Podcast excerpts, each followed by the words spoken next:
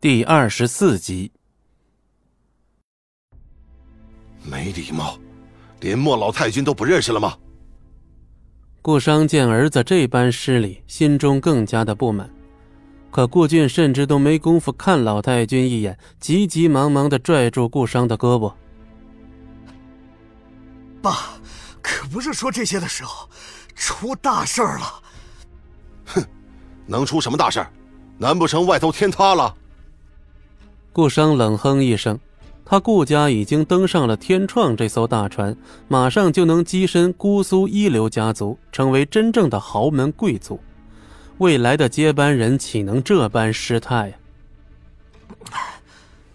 天创，那个庄慎，那个王八蛋！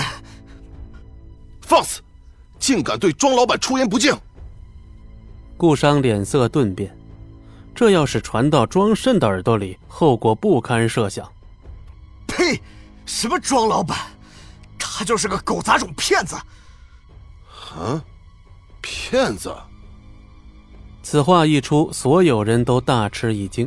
庄慎和他手中的天创集团的实力，整个姑苏还有谁不知道？现在居然成了顾俊口中的骗子。小俊，有话慢慢说。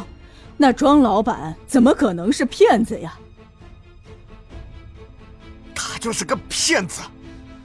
那个王八蛋，明明说要跟我家合作，现在却出尔反尔。出尔反尔，胡说！你又在哪里听的小道消息？顾商大吃一惊，脑袋里嗡的一下，身子都跟着晃了晃。哪里是小道消息？那是庄慎亲口跟我说的，他还让保安把我赶了出来，我脸都丢尽了。怎么会？是不是你小子顶撞了庄老板？顾商瞪大了双眼，仍旧不敢相信。爸。我都快给他当奴才了，怎么可能顶撞他？就在此时，一阵好听的高跟鞋踩地的声音传入了众人的耳朵。哎，李秘书，您来的正好，这究竟是怎么一回事啊？顾商转头一看，只见一位身材高挑、相貌出众的年轻女子走了进来，立刻起身相迎。这大概就是那位庄老板的私人助理李芊芊。老太君不敢怠慢，也跟着一起迎了过去。顾先生，庄老板命我前来通知你，我们之间的合作已经取消了。哈，这……顾商如遭晴天霹雳，整个人都呆住了。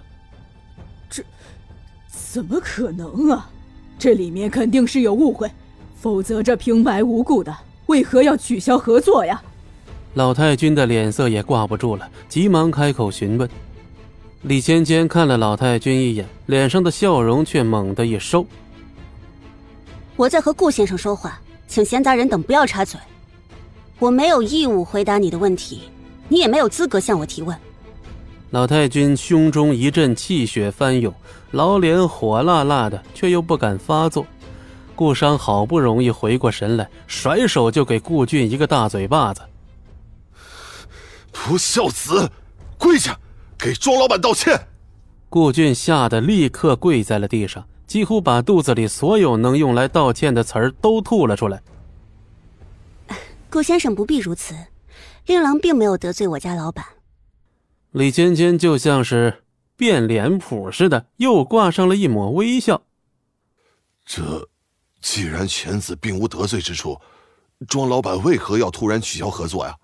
我实在想不明白，还请李秘书明示，让我做什么都可以。顾商几乎都快疯了。令郎的确没有得罪我家老板。说话间，李芊芊忽然伸出漂亮修长的食指，指向上方。他只是得罪了更上面的那位大人。